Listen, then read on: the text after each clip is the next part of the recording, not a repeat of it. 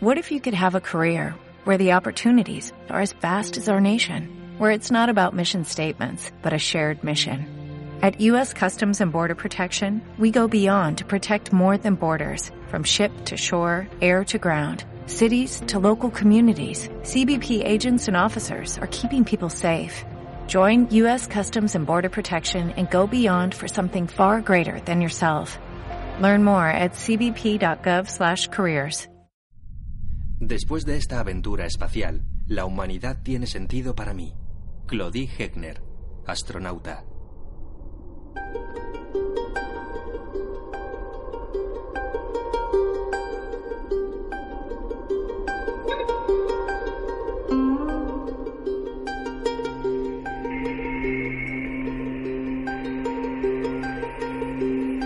Imagínese flotando en ingravidez, descubriendo la profundidad del cosmos y que su planeta gira lentamente ante sus ojos.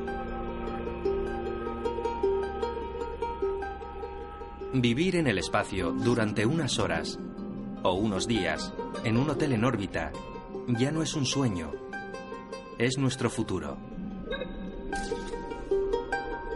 Para preparar ese futuro, nosotros los astronautas exploramos esta nueva frontera.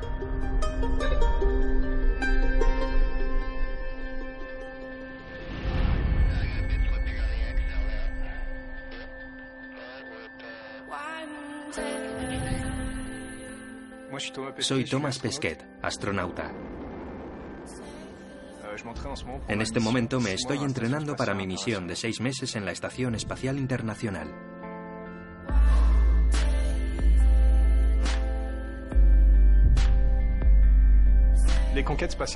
La exploración espacial del futuro es importante y nos concierne a todos. Cuanto más investiguemos el espacio, más investigamos nuestro pasado. Cuando llegamos a Marte, también queremos ver nuestro futuro. Avanzamos en un medio que es complicado, pero avanzamos rápidamente. Se trata de un viaje increíble y quienes embarcan en él nunca se arrepienten. Futuro espacial.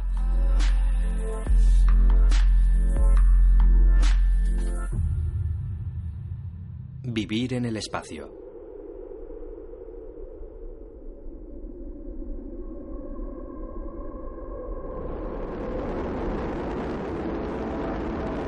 Llevo siete años de entrenamiento. Siete años para sacarme a mí mismo del planeta Tierra y vivir seis meses a 400 kilómetros de nuestro planeta. Para preparar una misión así, estoy viajando por el mundo entero y me reúno con los mejores especialistas del sector aeroespacial, sobre todo en Rusia, en la ciudad de las estrellas a las afueras de Moscú. Esta antigua ciudad secreta, por donde pasaron todos los pioneros de la exploración espacial, es también un importante centro de entrenamiento de astronautas. Es legendaria y vemos que hay muchas cosas que son originales. De hecho, reconocemos esculturas de los años 60 y que veíamos en las fotos con Yuri Gagarin. Siempre impresiona un poco. Y luego están las personas que están ahí desde el principio. Hay instructores que todos conocemos. Nada debe ser pasado por alto. Necesitamos conocer a fondo el manejo de cada una de las instalaciones de nuestro transbordador, el Soyuz. Vemos, aprendemos y trabajamos mucho. Hay muchas cosas que recordar. Detrás de cada panel como este hay complejos sistemas para purificar la atmósfera, para intercambiar datos, para comunicarse con la Tierra, para mantener viva a la gente.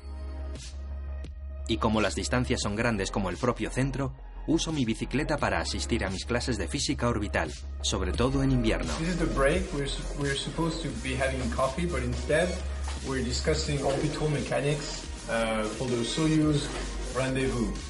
Supposedly, everything that's red is, has been drawn by Andy, so it's, it's obviously wrong. Everything that's green has been drawn by me, so it should be right. Uh, what about all the black? All the black is, is all the stuff we don't understand so far. So we don't understand a lot. No, Okay. but there's some green here, so we're on the right track. También hay que estar preparado para soportar las fuerzas de aceleración en el despegue.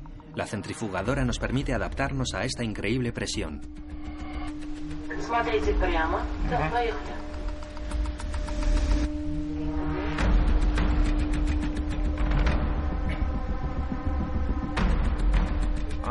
Un G es la aceleración de la gravedad. Bajo un G las cosas pesan su peso normal, el peso que estamos acostumbrados a sentir. A 2G pesan el doble. Nos entrenamos hasta 8 o 9G. Se debe respirar con el vientre porque ya no podemos expandir el pecho. Es como tener un elefante sentado encima. La piel de la cara se te estira en las dos direcciones y tienes que contener la respiración.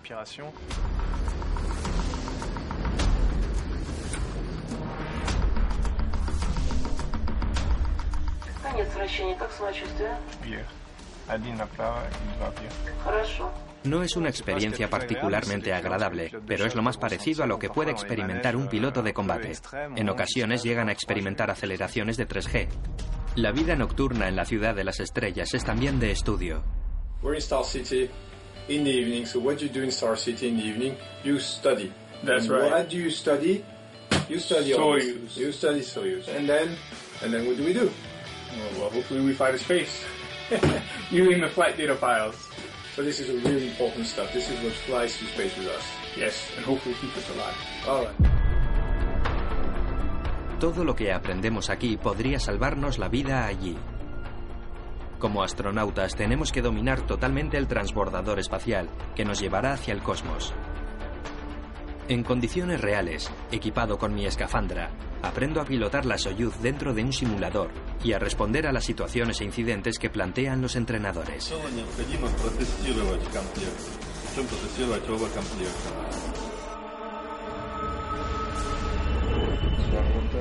Incluso en la simulación de los casos más graves, como un incendio, tengo que aplicar el procedimiento con mucha calma.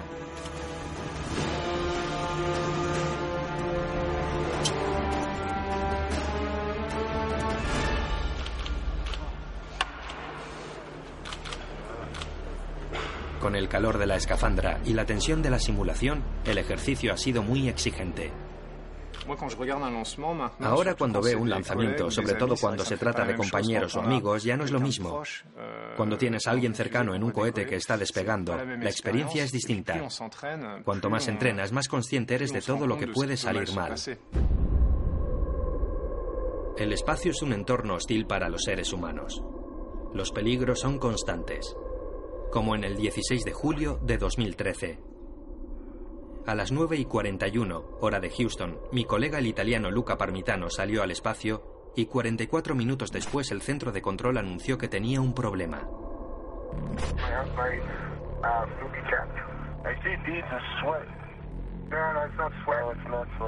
Hey, Luca, can you clarify, is it increasing or not increasing? It's hard to tell, but it feels like a lot of water.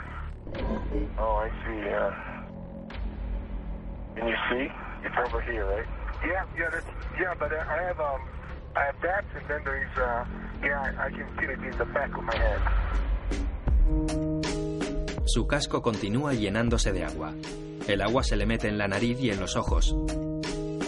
I'm making the decision to end today's EVA early. Okay? Luca no ve nada y no oye nada. No puede casi ni respirar.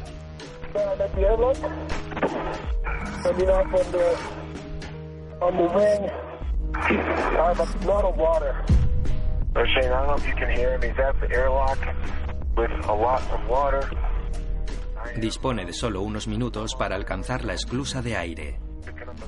Unos minutos que le pueden costar la vida.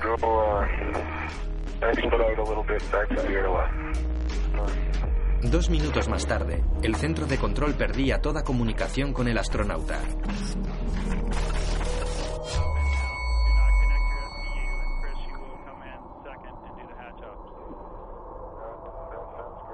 Al cabo de 14 minutos, sin entrar en pánico, Luca consiguió entrar en la estación guiándose solamente por su memoria. Sus compañeros se apresuraron a retirarle la escafandra que podría haber sido su ataúd. Por fin podía respirar.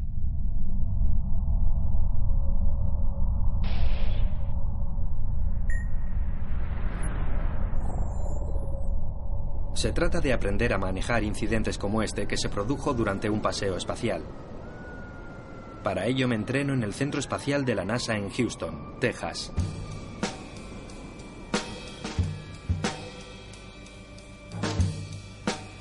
Aquí está la mayor piscina cubierta del mundo. 23 millones de litros de agua para probar mi escafandra. El entrenamiento con la escafandra también es difícil. Cuando llevas seis horas en la escafandra te duele todo. Parece que la escafandra lucha contra ti resistiéndose a los movimientos, porque está presurizada. Hay que recordar la presión en el interior. Cuando uno mueve los brazos o mueve los pies, es como si aplastara una pelota de tenis. Hay movimientos que no se pueden hacer sin soportar un pequeño dolor de hombros. Es un poco molesto. En una maqueta sumergida de la estación espacial, me entreno para distintas misiones en situaciones de emergencia. Andy? Oh. Because I've lost, I seem to have lost comm with him.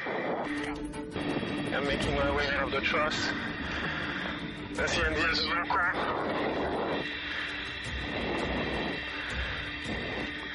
This is gate closed, slider locked, black on black. Al activar el código negro, indico que hay una emergencia médica. El escenario ha cambiado. Es una situación parecida a la que Luca Parmitano vivió en el espacio. Mi objetivo es llevar lo antes posible a mi compañero hasta la estación, donde pueda ser atendido. Entre la presión del agua y el traje, llevar a Andy de forma segura se convierte en un ejercicio doloroso. Okay, so Andy is in. That good? Good job. uh, is uh, 26 minutes, which uh, was pretty difficult starting the bushings of the job. Okay. Este entrenamiento se repite una y otra vez hasta que todo se vuelve fácil y natural. Porque una vez que estemos allí, suspendidos en el vacío del espacio, no habrá margen para el error. En caso de que surjan problemas, podemos valernos por nosotros mismos.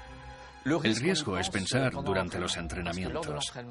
Como los instructores son perversos, provocan situaciones con combinaciones muy complicadas. Al final, uno es como Superman. Como equipo, nos enfrentamos a todo tipo de situaciones y siempre salimos airosos. Sabemos que nos estamos haciendo cargo de una nave que debe ser como una extensión de nuestro cuerpo y que el equipo debe ser una sola entidad. Al final, un problema ya no es un obstáculo, sino una oportunidad para encontrar la solución.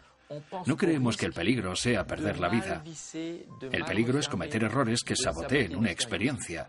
La obsesión de los astronautas es realizar plenamente con éxito cualquier misión encomendada. El 15 de noviembre de 2016, en medio del frío del país de Kazajistán, llegará para mí el día de mi gran viaje. Ese día seguiré los pasos del hombre que abrió el espacio para la humanidad, Yuri Gagarin. En este 12 de abril de 1961, después de escribir una carta de despedida para su esposa, se sitúa a los controles de la plataforma de despegue, llamada Tania. No sabe si regresará con vida de este primer viaje al espacio. Todos estos momentos, todas las acciones realizadas por nuestro icono, se han convertido en rituales inmutables y obligatorios para todos los astronautas. Entre los gestos que Gagarin hizo ante su primer vuelo y que hoy se repiten están plantar un árbol, ver la película El Sol Blanco del Desierto, visitar los lugares donde él estuvo. En Rusia, en Baikonur, será pronto mi turno de firmar en la puerta de la habitación de mi hotel. Antes del viaje seré bendecido por un obispo ortodoxo y diré adiós a mi familia desde detrás de un cristal para evitar cualquier riesgo de transmisión de enfermedades.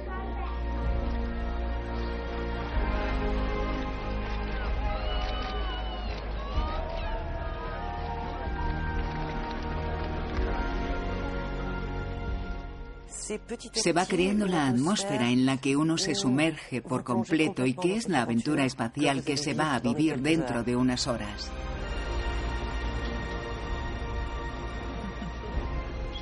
Eres un profesional, un profesional, estás preparado. Y entonces te conviertes en astronauta, eres ya un astronauta.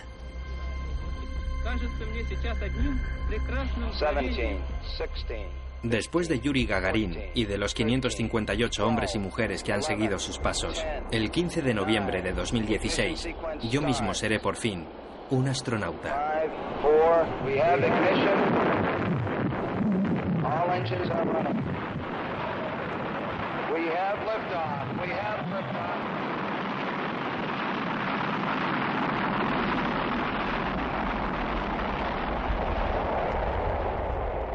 La primera sensación de los vuelos espaciales es el gran pistoletazo de salida en las nalgas. No es tan potente como en algunas de las atracciones de Disneylandia, pero dura más tiempo. Sabemos que estamos en la parte superior de un gran cohete lleno de explosivos y cuando se encienden los cohetes de combustible se produce un fenómeno de vibraciones de baja frecuencia que te hacen sentir como trotando a caballo. Son vibraciones de varios centímetros de amplitud. Y según la temperatura o el viento en el exterior, se puede llegar a tener problemas para leer las pantallas de control. Esa es la primera sensación, la de la fuerza que sientes en la espalda. La segunda sensación que se produce uno o dos minutos más tarde es que el cielo se vuelve negro como la tinta en pleno día. Mi primer recuerdo es el de cuando traté de mirar por la ventana después de retirar la tapa protectora y vi que cruzábamos la atmósfera a 70 kilómetros de altura y que la Tierra se iba alejando.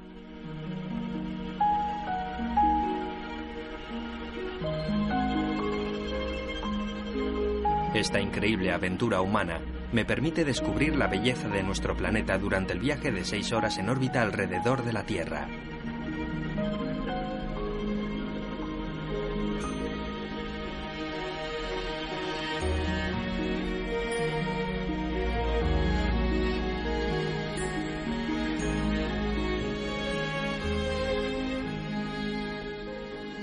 Mi cápsula acaba llegando, como la Claudí en 1996, a lo que va a ser mi hogar durante los seis meses de misión.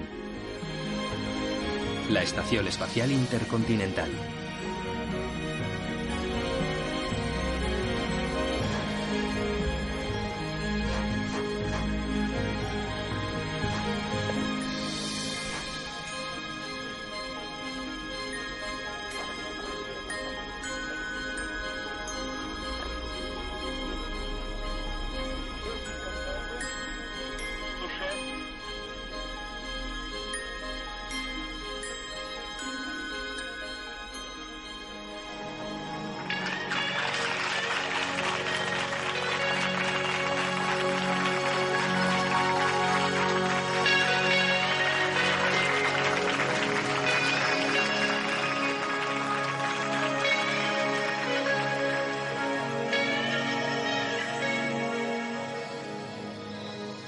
Est-ce que les impressions que vous avez eues déjà euh, correspondaient à, l'attente que vous faisiez de cette première expérience et de ce premier contact avec l'espace?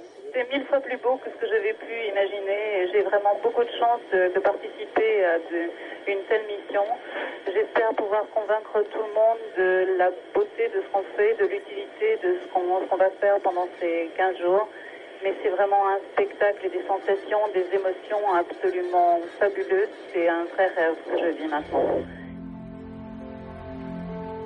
Si se apaga el motor, se queda en órbita para siempre hasta que hagamos algo para moverla. Y ahí estamos, ingrávidos para siempre, flotando.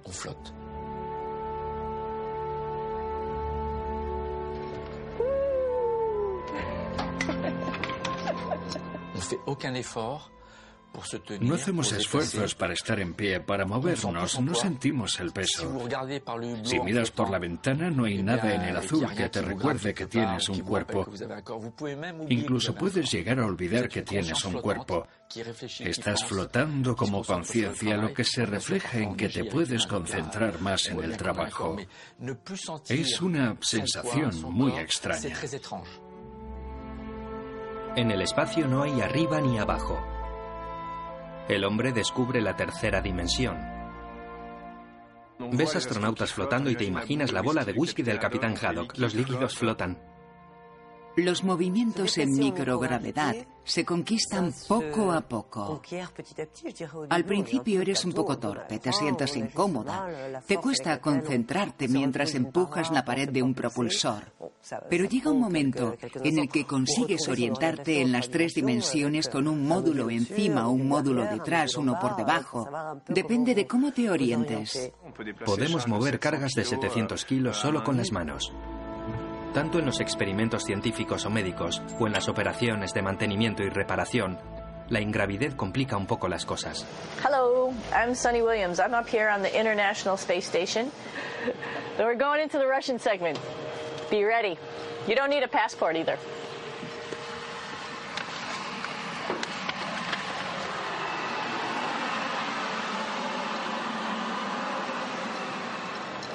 Hey, Aki, what are you doing down there? Smashing things. this is one of the cool things about space, too. It sort of looks like there's a big old hole here, but you don't even think twice about it. You can just jump over the hole. Or, if you want, you can go jump into the hole. I'm coming down.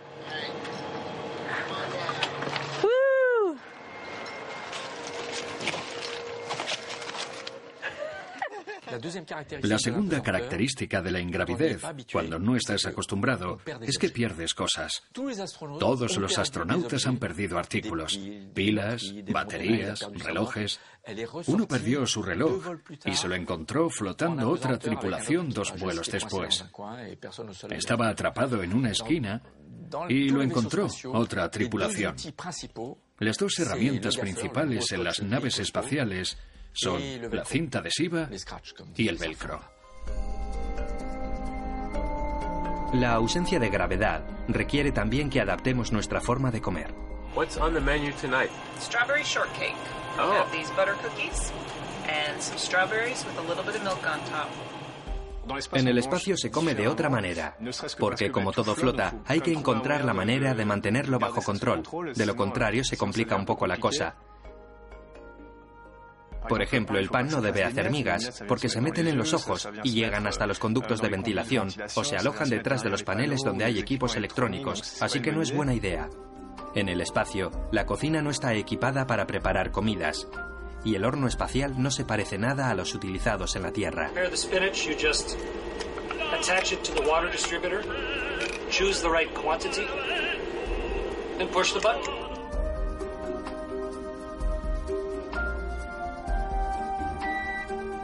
Listo. Hay espinacas, tartitas de miel o pastel de chocolate. Las comidas se han ido diversificando con las misiones espaciales. Se acabaron los tubos y las latas de conservas. Los astronautas europeos pasan por el laboratorio de alimentos de la NASA, donde prueban y saborean todos los platos que se preparan para los astronautas y les dan una puntuación.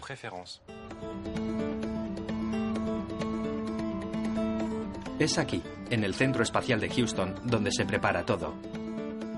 Una vez cocinado en el laboratorio, todos los platos son liofilizados. Last time I was so full in the afternoon because I ate way too much of everything. It's going to be about the same amount today. I know, no, but I, now I'm So more just prepared. take small bites. Yeah, yeah, well, Zumo de frutas, cereales, desayuno de curry de camarones o chili con carne. En total pruebo unos 50 platos y bebidas diferentes. Algunos serán manejados con precaución en el espacio. inadvertently cut that oxygen scavenger, you'd have little particles going everywhere. So um, it's probably better to try to tear that pouch open at the notches rather than cutting it.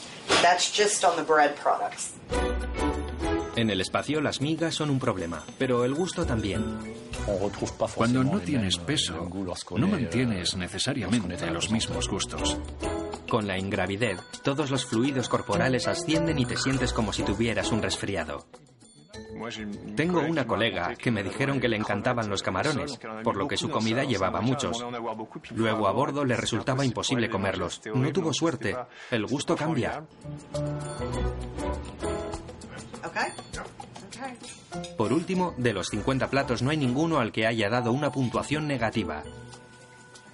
Creo que soy un poco glotón. At least I know food won't be a problem for me. Yeah. Except if my sense of taste changes too much, which I don't expect it will. It might change slightly. I don't think it'll change. Espero que las comidas de las fiestas conserven su sabor allí. Voy a tener la oportunidad de pasar la Navidad, el día de Año Nuevo y mi cumpleaños en la estación espacial. Así que he pensado invitar a mis colegas con un poco de comida francesa de gourmet.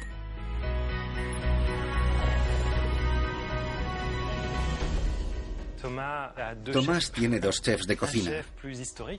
Uno histórico que ha trabajado durante mucho tiempo con la CNE, Alain Ducasse, y un chef que Tomás ha contratado recientemente, Thierry Marx. En la cocina tipo mandarín oriental del chef Thierry Marx, me invento una receta terrorífica.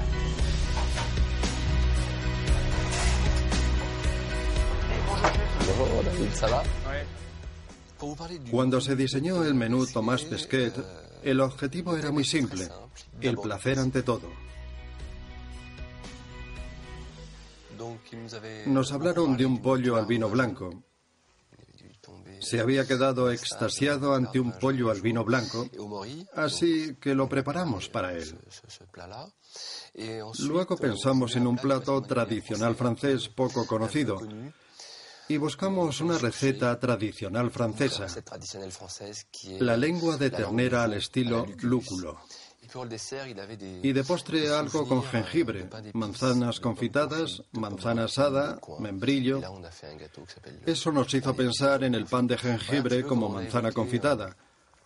Así fue como hablamos con Tomás Pesquet de los platos que quería llevarse mientras él nos hacía soñar y recordar a Julio Verne, pensando que nuestros alimentos podían ser compartidos por otros astronautas a 400 kilómetros encima de nuestras cabezas.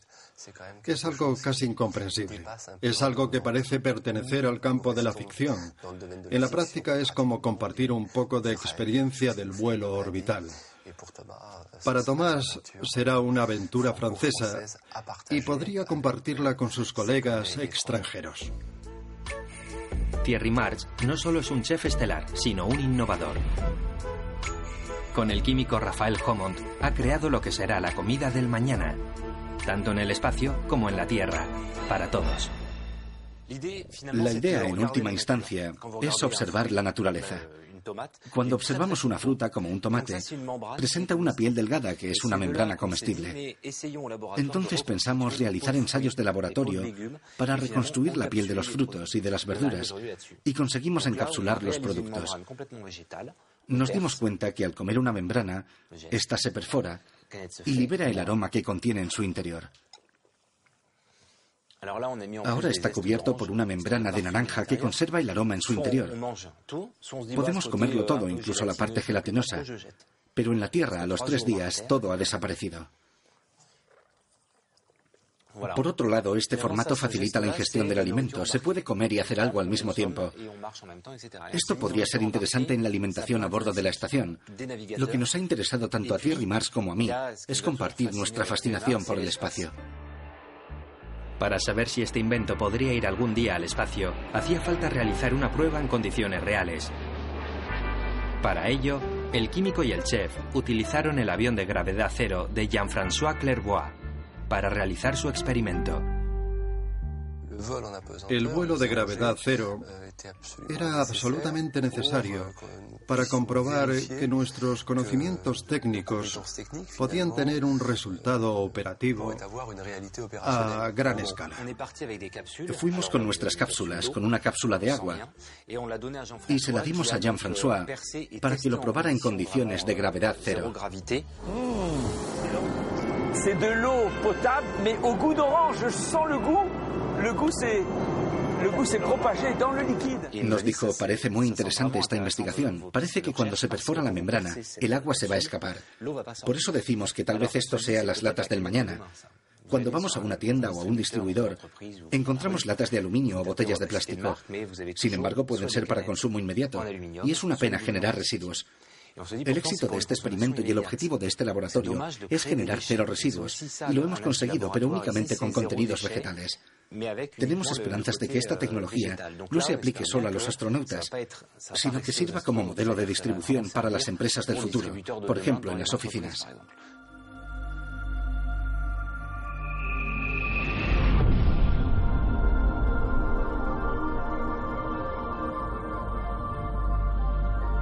A la espera de fabricar nuestras propias latas de agua, tenemos nuestros distribuidores de agua y de limonada.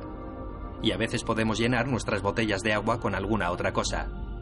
No hace falta decir que el alcohol está prohibido a bordo de la estación espacial. Pero en mi primera misión encontré sabor a coñac. Era una dosis muy baja y tampoco tenía el sabor que tiene en la Tierra, por desgracia. Sin embargo, en un momento de cambios, un momento para compartir, un momento de convivencia, y eso es importante. Una misión espacial es, por supuesto, una misión científica y tecnológica, de rendimientos operativos, pero también es una aventura extraordinaria con equipos internacionales a bordo. Y el vino formaba parte de ese vínculo. Afortunadamente, en el espacio también hay pequeños momentos de locuras.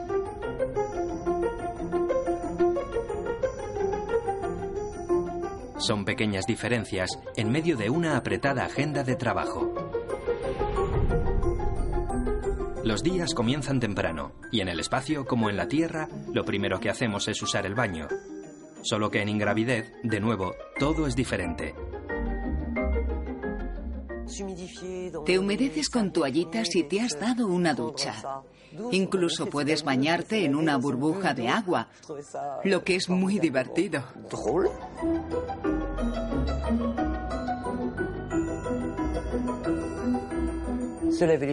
Lavarse el pelo o usar champú, todo se puede hacer con toallitas húmedas.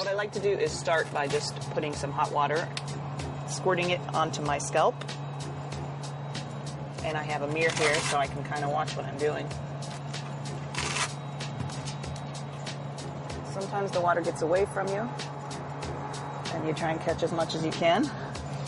Then I just work the water up through to the ends of my hair. And I take my no rinse shampoo and squirt it also on the scalp, just a little bit, and rub it in. Again, kind of working it out to the ends. And that is how I wash my hair in space on the International Space Station. And that's it. Thank you. El inodoro tiene un sistema de aspiración que funciona muy bien. Hello, and welcome to the toilet of the International Space Station. Let's say you're up here on ISS and you need to go to the restroom. You want to come to this cabin, and the first thing you want to do is grab this piece of equipment and turn this rotary switch 90 degrees to the open position. What that does is it turns on a fan, which creates a suction effect in this hose, so that you can use this yellow element for your number one. For number two, the principle is actually exactly the same suction. We have a solid waste container here, and on top of it is this uh, seat. Uh, and the solid waste container is connected via this hose to the same fan so that again the same suction effect allows you to do your number two in weightlessness. And in fact there is a bag in, he- in there. It looks like this. And uh, when we are done with our business we close the bag and we push it down into the solid waste container. And then of course as a courtesy to the next person we put a new fresh bag inside En general, la gente no se queja. Y creo que la gente es bastante buena, o por lo menos eso espero. Porque en seis meses en la estación espacial no te cambias a menudo de ropa. No hay lavadora. Y una vez que has usado la ropa, se pone en un vehículo que se quemará al entrar en la atmósfera. Así que te pones una camiseta durante una semana y a lo mejor has estado haciendo deporte todos los días. La ingravidez permite todos los movimientos, o casi todos. En el espacio, el deporte es obligatorio. Una vez en gravedad cero, los músculos ya no funcionan en absoluto. Peor aún, nuestro corazón tiene más que bombear porque le cuesta llevar la sangre desde la parte inferior del cuerpo a la superior. La cinta de correr y la bicicleta fija siempre atado forman parte integral del día a día en órbita. Realizar dos horas y media de ejercicio al día nos ayuda a mantener el nivel. Tenemos una máquina de pesas con cilindros automáticos que permite muchos movimientos distintos, incluso para los músculos de la espalda. Mantiene la columna vertebral recta. En la Tierra lo hacemos constantemente sin darnos cuenta, pero en la estación espacial no necesitamos hacerlo. Además, los astronautas crecen hasta 5 centímetros porque al no haber peso para comprimir los discos vertebrales, la columna se alarga. Este equipo de alta tecnología tiene muy poco que ver con el que usaban los primeros astronautas. Permite un estilo más libre. Por ejemplo, mi colega británico Tim correrá el maratón de Londres en directo desde la estación espacial en la cinta. Podemos hacer cosas de ese estilo. Mientras en Londres había 40.000 corredores tomando la salida para hacer los 42 kilómetros del maratón, en la estación espacial Tim Peake conseguía el récord del maratón más rápido en órbita, con un tiempo de 3 horas, 35 minutos y 21 segundos.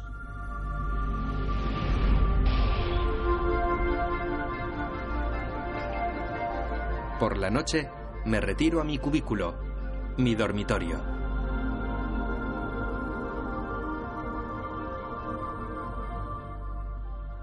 Aquí no hay cama ni almohada sino un simple saco de dormir atado a la pared para evitar acabar por la mañana en el techo. Por ejemplo, cuando dormimos en la estación espacial, la gente duerme con los brazos así por delante, porque no hay peso para llevarlos a un lado del cuerpo y cada articulación tiene cierto ángulo. Es sorprendente al principio la gente se despierta con las manos delante de su cara sin darse cuenta de que son sus manos.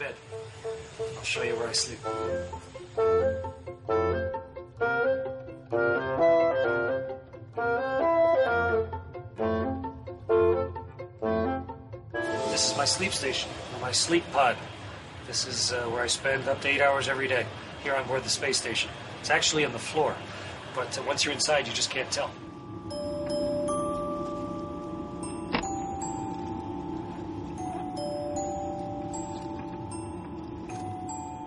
Aunque el sueño es crucial para los astronautas, tenemos que conocer en detalle nuestras capacidades. Así que cada noche la pauta de sueño es controlada y analizada.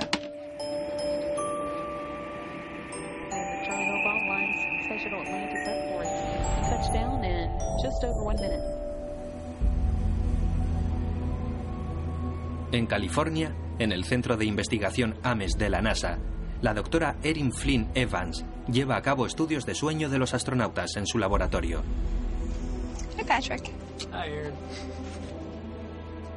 Es imposible realizar este experimento en el espacio con un casco de encefalograma. Sería demasiado complicado.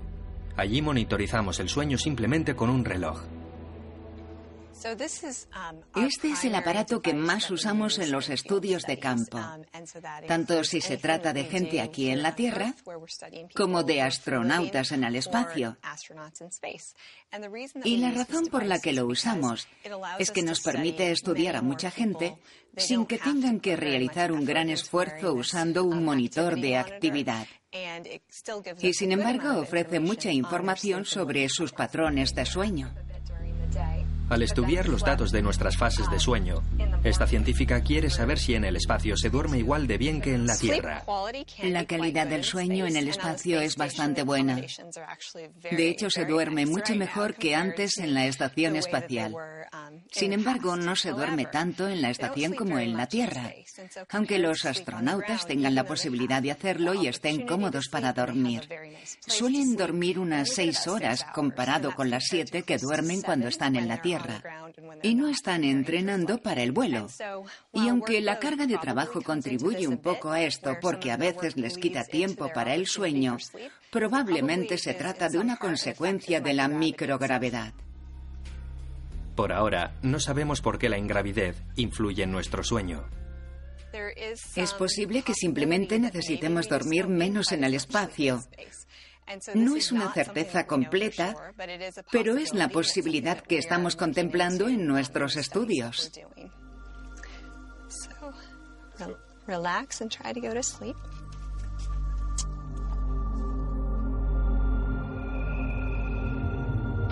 Aunque no necesitemos dormir tanto, El domingo es un día sagrado de descanso. En la EEI trabajamos seis días o cinco días y medio. El sábado por la tarde se dedica a limpieza y luego tenemos el descanso dominical. Hay gente que escucha música e incluso hay una guitarra y un teclado. He pensado llevar mi saxofón porque soy saxofonista. Mi día de descanso me permite seguir lo que está sucediendo en la Tierra y comunicarme con mi familia mediante Internet, como el astronauta Michael Hopkins, que vio en directo el partido de hockey en el que jugaba su hijo en Houston, Texas. Yep, sure can. Where's Lucas playing though? I can't tell. He's center. He's racing down ice right now.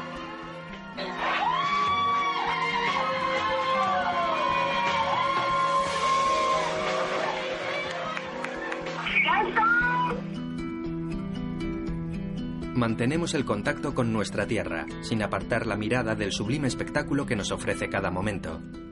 La experiencia más conmovedora y más dramática, y la que nos marca hasta el fin de nuestros días, es la de contemplar la Tierra.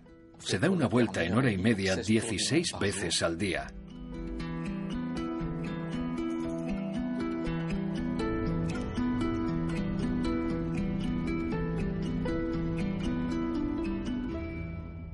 Contemplas las señales de vida en la Tierra, las luces en la noche que perfilan las costas. Está claro que un porcentaje significativo de la población de la Tierra vive en la costa de los continentes. Se observan también fenómenos naturales con una visión difícilmente imaginable. Por tanto, desde allí se siente la fuerza de la naturaleza y se siente también la fragilidad de la vida.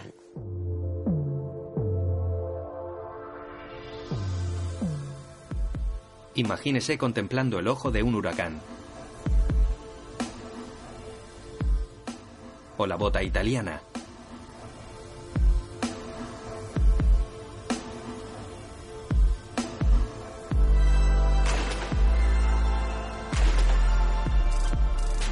Es un espectáculo que parece un sueño.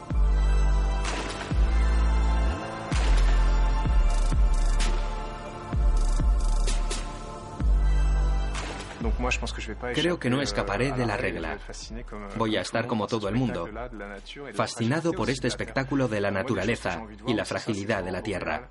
Me gustaría ver auroras boreales, tormentas, erupciones volcánicas, formas geométricas en el Sáhara o en el centro de Australia. Se pueden ver las montañas del Himalaya. Es un viaje increíble. Realmente trato de documentarlo haciendo fotos para compartirlas con la gente de la estación espacial.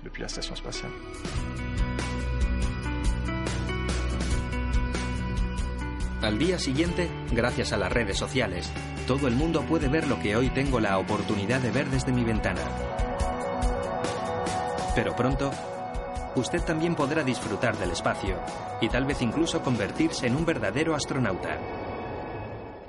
Estamos avanzando en un entorno difícil, pero avanzamos bastante rápido.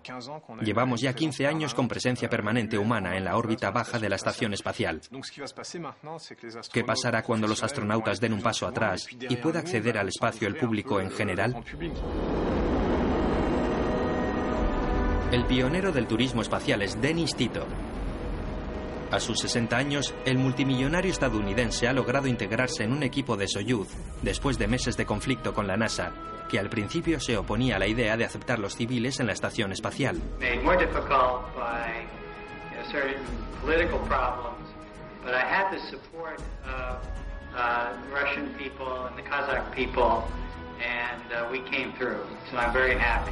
Al final, el 28 de abril de 2001, viajó para una estancia de ocho días en la estación espacial.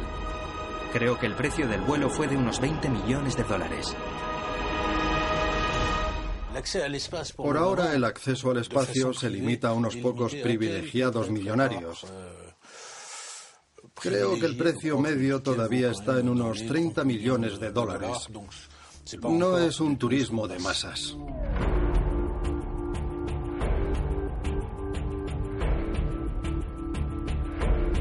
Hasta ahora, cinco hombres y una mujer han pagado entre 25 y 35 millones de dólares. De hecho, para entrar en este nuevo El Dorado hay que ser rico, multimillonario. Pero también hay que estar muy motivado y en buena forma física para soportar la misma formación que nosotros, los astronautas. No creo que sea peligroso enviar a la gente normal, pero por razones médicas todavía hay que controlarla un poco. Este es quizás el problema. ¿Por qué no podemos enviar a alguien al espacio sin control? Hay que entender que el turismo espacial es muy exigente para el participante. Tiene que entrenarse durante tres meses en la ciudad de las estrellas, cerca de Moscú, al igual que los astronautas reales. Tiene que aprender todos los protocolos de seguridad, etc. Es un entrenamiento duro. También hay varios candidatos que lo han intentado y se han echado atrás. No han superado el entrenamiento. El viaje al espacio hay que ganarlo. Y el santo grial para todos los viajeros del espacio es el título de astronauta. Para conseguirlo, solo hay que hacer una cosa, estar a más de 100 kilómetros de altura sobre el suelo, en la frontera del espacio. Lo acordado es que la frontera del espacio se encuentre a 100 kilómetros. Así que en el kilómetro 99 uno todavía es terrestre. A partir del 101 pasa a convertirse en un astronauta.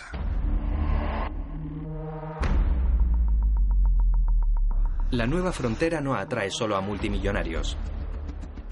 En Marsella, un hombre también pretende convertirse en astronauta.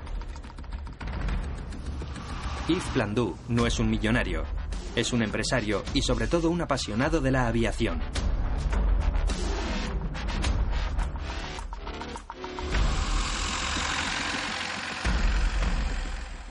En primer lugar, es una especie de reto personal, salir al espacio y tener el extraordinario privilegio de ver la Tierra desde arriba.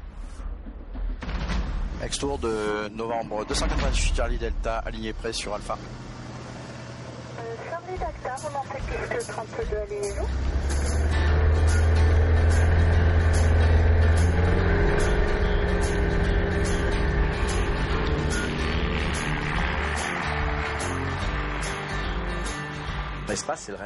El espacio es un sueño de mi infancia.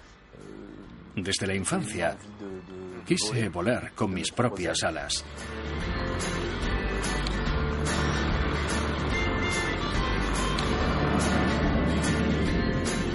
Se trata de un sueño que se ha hecho posible gracias a un logro histórico, el éxito del 21 de junio de 2004 de los dos primeros vuelos espaciales realizados por una nave privada, el Spaceship One. Welcome home, Brian Benny. Para Yves Plandou fue el disparador. Lo vi en televisión y me dije, tal vez se esté haciendo posible llegar a formar parte del pequeño club de personas y de pioneros que se embarcan hacia el espacio. La era espacial comercial ha comenzado. Varias compañías están entrando en la carrera espacial para el público en general.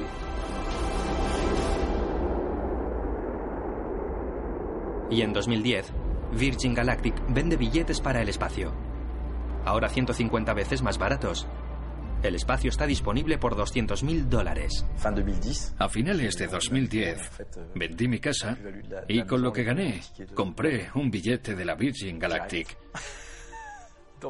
De otro modo, no me habría sido posible.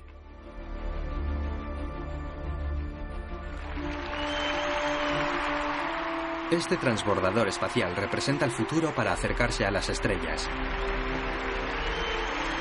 Se trata del avión suborbital VSS Unity de Virgin Galactic, desarrollado por su fundador, Richard Branson.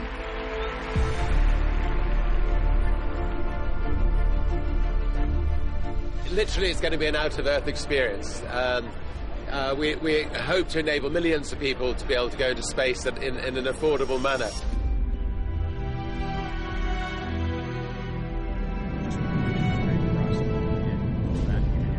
El avión lleva cuatro reactores para ganar altura. Yves sentirá la aceleración del cohete que le llevará hasta una vertical de 110 kilómetros de altura sobre el suelo.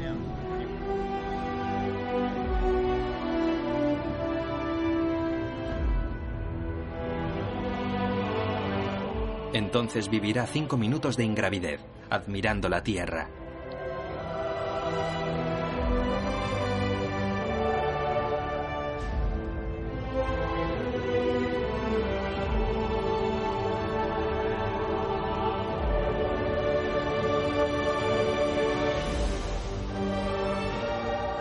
Antes de regresar a la Tierra flotando tres horas más tarde.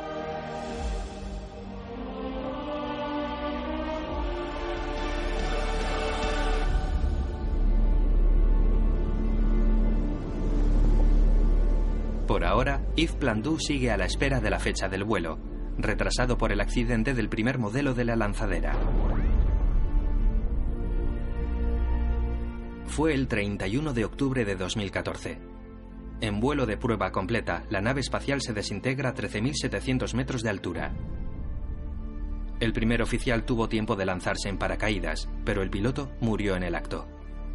La investigación concluyó que el accidente se debió a un error humano, pero este tipo de tecnología, la propulsión, no está exenta de riesgos a dominar. Y hasta el momento, ningún sistema ha sido validado todavía. La fiabilidad inherente en la actualidad es que podemos esperar un accidente grave cada mil vuelos. Pero si hay 10.000 vuelos al año y su dispositivo explota cada mil vuelos, no sirve. Entonces, el verdadero problema es la fiabilidad del sistema de propulsión de los cohetes. Es un riesgo que Yves Plandu está dispuesto a aceptar. No, nunca. Si no lo paran ellos, no voy a echarme atrás. Podemos dejar de tener expectativas si se dice que no será antes de 30 años. Si mañana es imposible, me devolverán el dinero. Sería una de las causas de devolución. Pero confío en que puedan corregir sus errores. El espíritu pionero se basa en la confianza. Richard Branson ha reaccionado inmediatamente diciendo, seguimos adelante. Vamos a investigar el problema y encontraremos una solución pronto. Puedo seguir confiando en el sistema. Mientras tanto, desde el aire, Yves Plandu contempla su región. Lo que me agrada es la libertad que se siente. Es un privilegio extraordinario ver la Tierra desde arriba y contemplar las maravillas de nuestro país. Es un hermoso paisaje. Creo que es bueno ser parte de los pioneros, de los que han sacrificado un poco de tiempo, de ahorros, de los que han hecho algunos sacrificios también y se han subido al tren en marcha. Es interesante observar el paralelismo. Al comienzo de la aviación se hablaba de moda. Se decía que era peligroso. Con el tiempo se convirtió en lo que es hoy. Se ha democratizado. Volar es algo accesible a casi todo el mundo y conecta a personas en todo el mundo. Creo en una visión optimista de una futura exploración espacial similar a la evolución de la aeronáutica en la Tierra.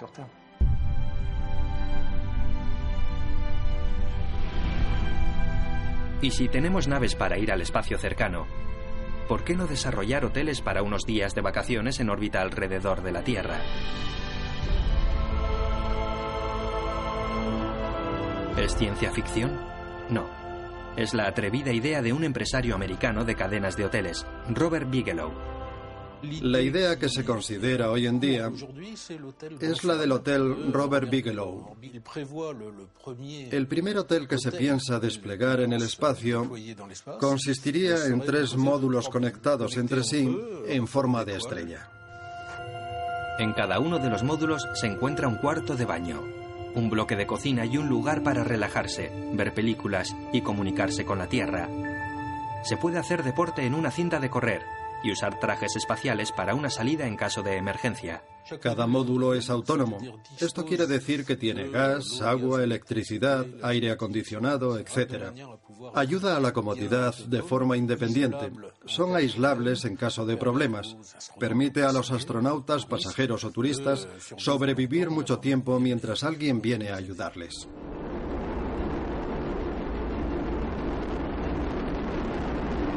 El 8 de abril de 2016 se despega el primer módulo PIM dentro de un cohete espacial X y el lanzamiento se produce desde un barco en medio del océano.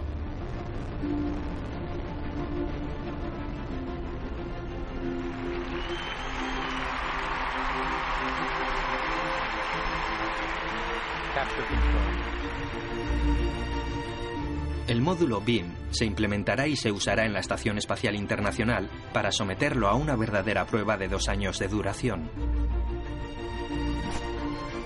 Por ahora está vacío, pero podría estar dispuesto a la manera de una habitación de hotel, con la ventaja añadida de unas vistas increíbles de nuestro planeta. Es bueno, es positivo.